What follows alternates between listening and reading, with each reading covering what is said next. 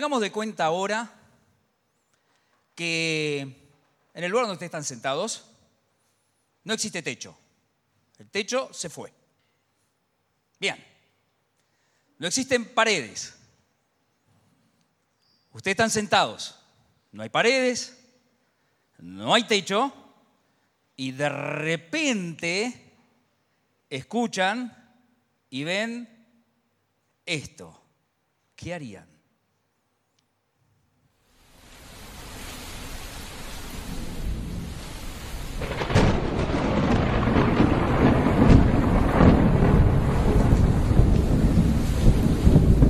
No lo hagan porque afuera está peor.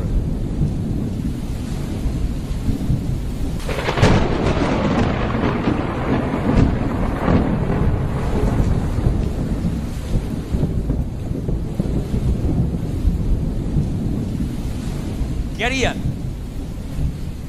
No oigo. ¿Qué harían? ¿Eh? ¿Qué harían? No hay paraguas. ¿Qué harían? Salían corriendo. ¿Hacia dónde? Afuera, te vas a mojar más si salís afuera. ¿A dónde irían? No, no, no, no estoy oyendo. ¿Alguien que se anime a decirlo fuerte? A la iglesia. Bueno, capaz que sí, pero no hay techo ahora, ¿eh? Después sí, pero ahora no hay techo. ¿Dónde irías? ¿Buscar qué? Un refugio. Claro. Estabas pegando en el palo. De eso se trata el mensaje de hoy. Del refugio. Es increíble cómo antes de la conquista, pero para después de la conquista, previendo Dios lo que ya le iba a dar al pueblo de Israel, la tierra conquistada, las peleas ganadas, la presencia de Dios manifestada. O sea que estamos descartando que ellos ya poseerían la tierra, las batallas ya las habrían ganado, ya estarían en el lugar que hacía 40 años atrás Dios les había prometido. Sin embargo, en medio de todo eso, que no es precisamente refugiarse, sino es actividad pura, Dios le dice a Moisés, antes que todo esto suceda, y se lo repite después a Josué, cuando él conquistó la tierra, habla a los hijos de Israel, háblale a cada uno de los que hoy está aquí, cuando hayan cruzado el Jordán, cuando hayan hecho todo lo que hicieron, cuando estén trabajando, cuando estén haciendo, hacia la tierra de Canaán, escogeréis para vosotros ciudades que os sirvan como ciudades de refugio. Es increíble pensar que cada uno de nosotros, además de conquistar todo lo que Dios tiene para nosotros, en ocasiones necesitaremos refugio. Estas ciudades de refugio tienen algunas características. Pertenecían a los levitas. O sea que era encargada y tenían pertenencia de los que se iban a encargar de lo que tenía que ver con la relación de Dios con su pueblo. No eran ciudades encargadas a ninguna otra tribu, sino a la tribu que estaba encargada de regular y de hacer que la relación de Dios con su pueblo estuviera establecida. Eran seis ciudades estratégicamente ubicadas para que de cualquier lugar se pudiera llegar, para que las distancias lo permitieran para que las situaciones geográficas lo permitieran. Por eso allí en el dibujo ustedes ven que hay tres de un lado y tres del otro, distribuidas en una forma estratégica. Eran entonces accesibles. Como son ciudades de refugio, el refugio necesita ser protegido. Eran ciudades protegidas, protegidas por sus murallas y protegidas por los levitas que tenían el encargo de Dios de proteger a todos los que accedían a esas ciudades, por eso eran inclusivas, de todos aquellos que se estuvieran escapando, buscando justicia, escapando llenos de miedo, escapando porque tenían miedo de que injustamente alguien los acusara, escapándose de lo que eventualmente hubieran hecho y no estuviera bien, escapando para encontrar la protección de Dios para todo aquel en busca de refugio. Por eso el mensaje de hoy se va a llamar Buscando refugio. A veces en nuestras vidas aparecen lluvias. A veces las lluvias están anunciadas y a veces no están anunciadas. A veces las lluvias tienen que ver con pronósticos que no se cumplen. A veces salimos preparados. En otras ocasiones estamos totalmente imprevistos y no preparados. Situaciones que afectan nuestras emociones, que afectan nuestras realidades, que en definitiva hace que nos sintamos incómodos porque nuestro cuerpo se empieza a mojar. Cuando estamos preparados a veces supera inclusive la preparación que nosotros asumimos. Pero otras veces al no estar preparados empezamos a mojarnos y a sentirnos incómodos. Queremos ver a qué hacer y nuestros ojos están molestos por el agua que cae. Ya no sabemos cómo actuar y por momentos queremos salir corriendo hacia un lado y no encontramos ni dónde escondernos ni con quién abrigarnos. Y resulta que muchas veces son lloviznas que molestan muchísimo, son pasajeras pero nos molestan. Otras veces son tormentas que realmente hacen de que tan mojados estemos que hasta el frío empieza a venir sobre nuestras vidas y empezamos a enfermar. ¿Por qué? Porque hay una lluvia, hay una tormenta, hay algo que está cayendo sobre nuestras vidas que requiere que nosotros busquemos refugio. Y la lluvia cuando cae, cae a cualquiera de nuestras edades. Por lo tanto, en cualquiera de nuestras etapas de la vida, podemos estar pasando por situaciones que necesiten encontrar refugio. No solo caen en cualquiera de las etapas de nuestra vida, caen en cualquier momento de nuestra vida. Y caen de nuestra vida de distintas formas. Lo primero que tenemos que saber es que Dios es nuestro refugio. ¿Lo creen? Y a veces no. Pero yo les quiero decir en esta mañana que si la confianza es el amén que surge, también si no crees, Dios es tu refugio. Y a veces los que dijeron amén con fuerza, hay ocasiones que el amén no sale con tanta fuerza, pero Dios sigue siendo nuestro refugio, inspirado en estas ciudades. El salmista dice, en las fortificaciones de Sión, en las ciudades de refugio que Moisés mandó instalar, Dios se ha dado a conocer como refugio seguro. Dios es nuestro refugio seguro. Dice el salmista, cuán precioso Dios es tu amor. Todo ser humano, inclusivo, todo ser humano, haya refugio a la sombra de tus alas. Y hay algo que es maravilloso.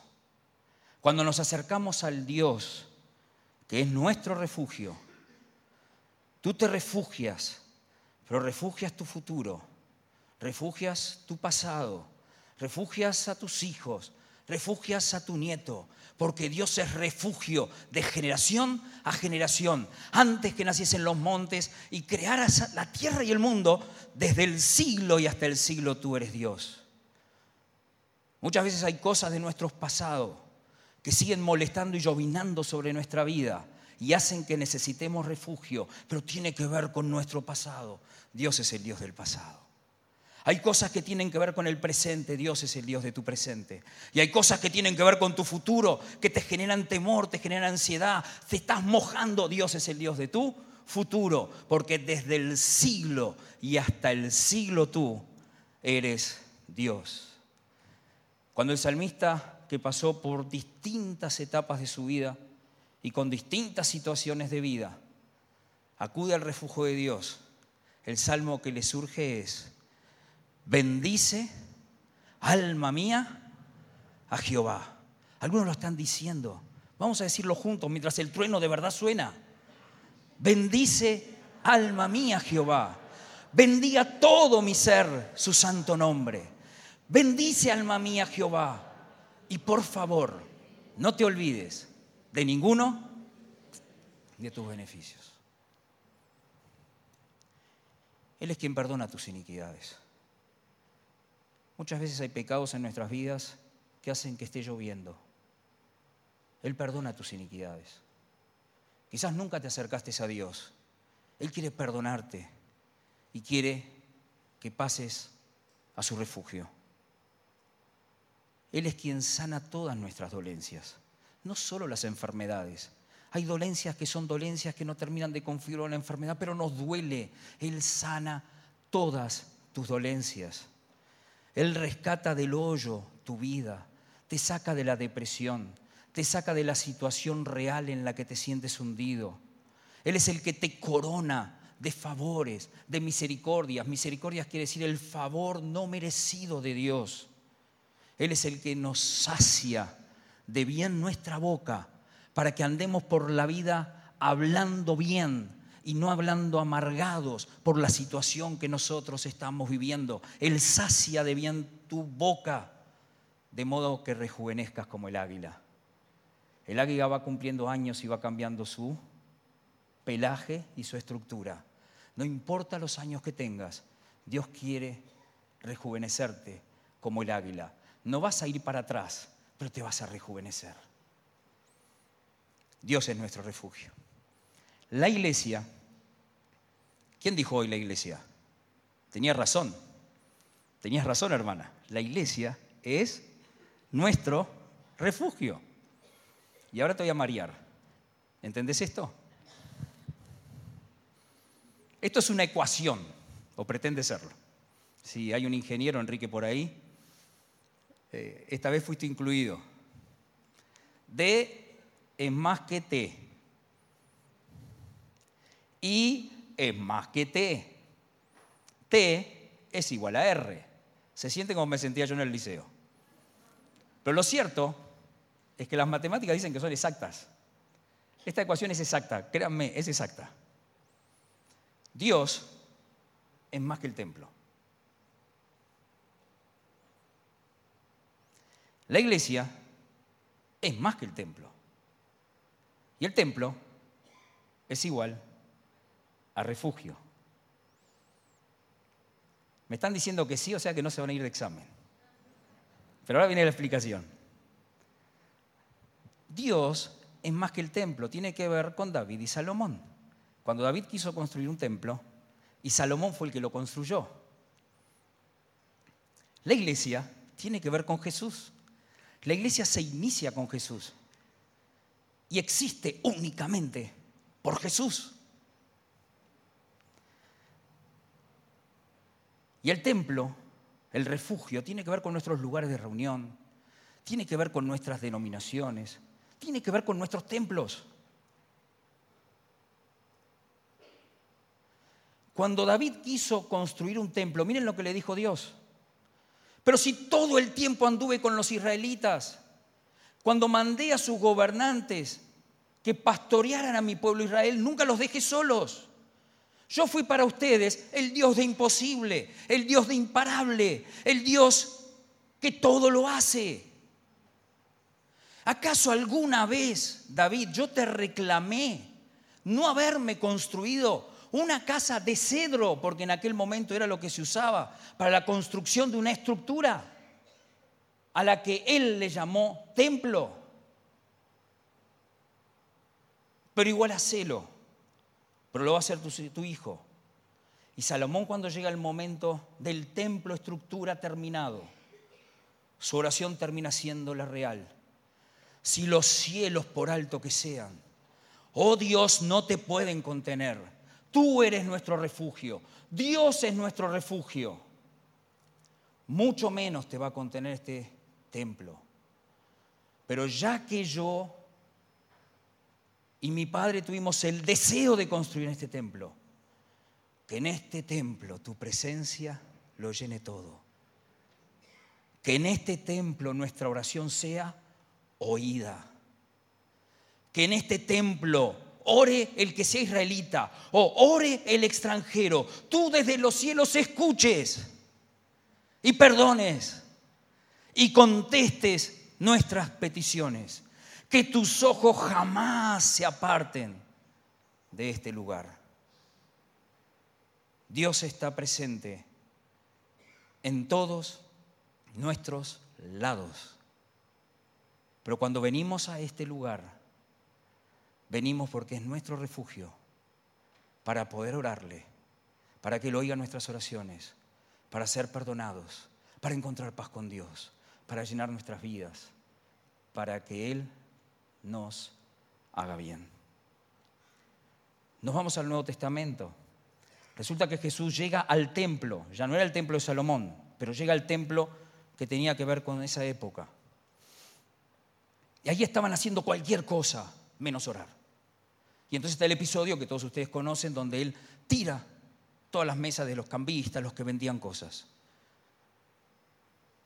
Y termina diciendo justamente lo último, mi casa, este templo, esta estructura será llamada casa de oración. Lo mismo que dijo Salomón cuando oró. Pero, cuando lo vieron hacer eso los fariseos y sacerdotes y todos los que andaban allí, se acercaron a él y dijeron, ¿con qué autoridad haces esto? Y él le dijo, destruyan este templo y yo en tres días lo edificaré. Nadie lo entendió, pero cuando Jesús resucitó el tercer día, los discípulos se acordaron de este incidente y se dieron cuenta que él estaba hablando de sí mismo y que el templo estructura tenía valor, pero la iglesia era Jesús. Porque él hablaba del templo que era su cuerpo.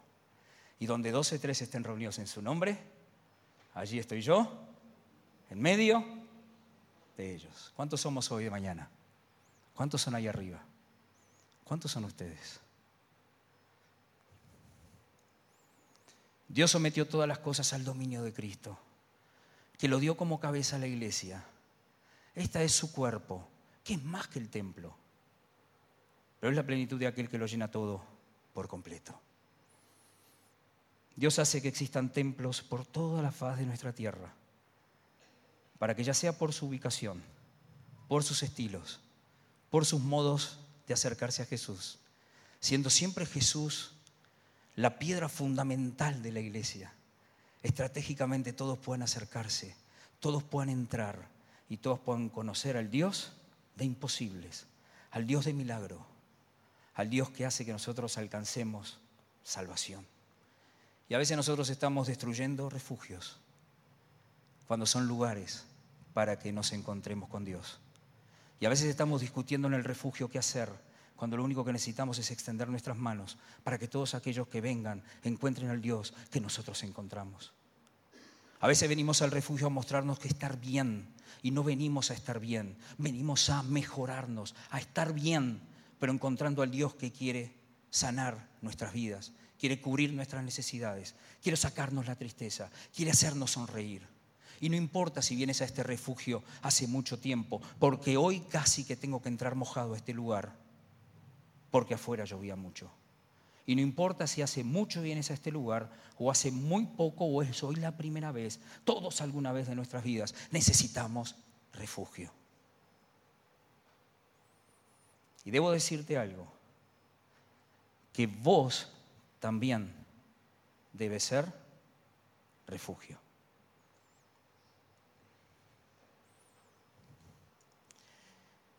Este texto habitualmente nosotros lo usamos para todo lo que tiene que ver con la santidad en nuestras vidas. Y eso está bien.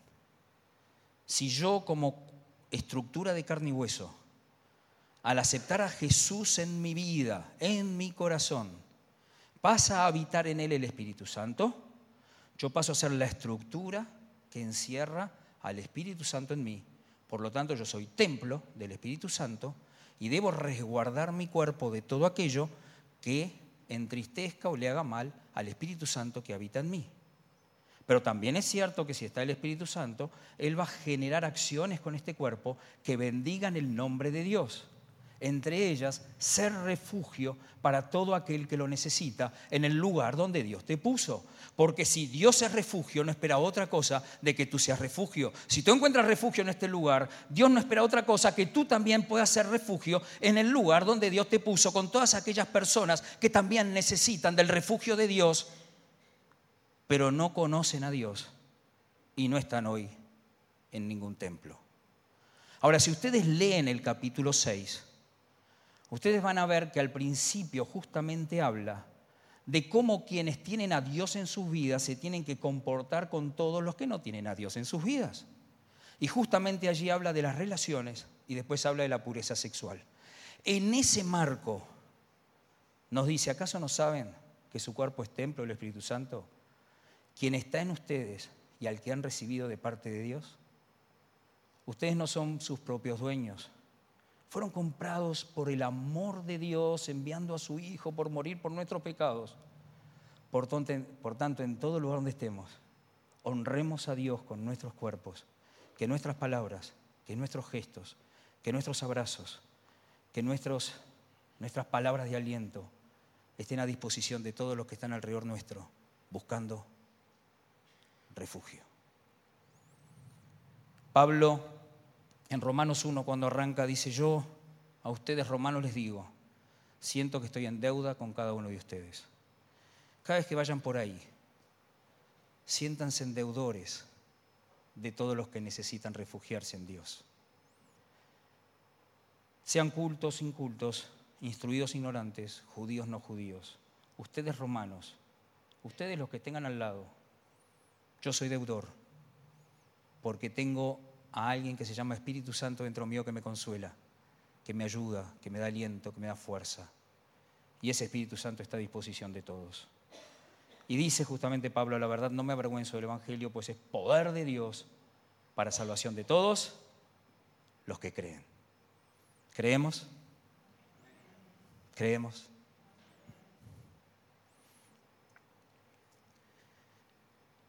El mensaje se tituló Buscando refugio. Pero ahora les quiero preguntar, ¿estamos buscando refugio? Hay situaciones en nuestra vida que necesiten en este momento, en esta mañana, refugiarse en Dios, el Dios de imposible, el Dios incomparable, el Dios que lo llena todo el Dios que hace todas las cosas. Estamos necesitando que el Dios en algún aspecto de nuestra vida lo llene todo. Porque mientras los músicos pasan y empiezan ya a tocar su melodía, nosotros no inclinamos nuestras cabezas y pensamos en aquellas situaciones que requieran que de parte de Dios exista hoy cobertura, exista hoy refugio?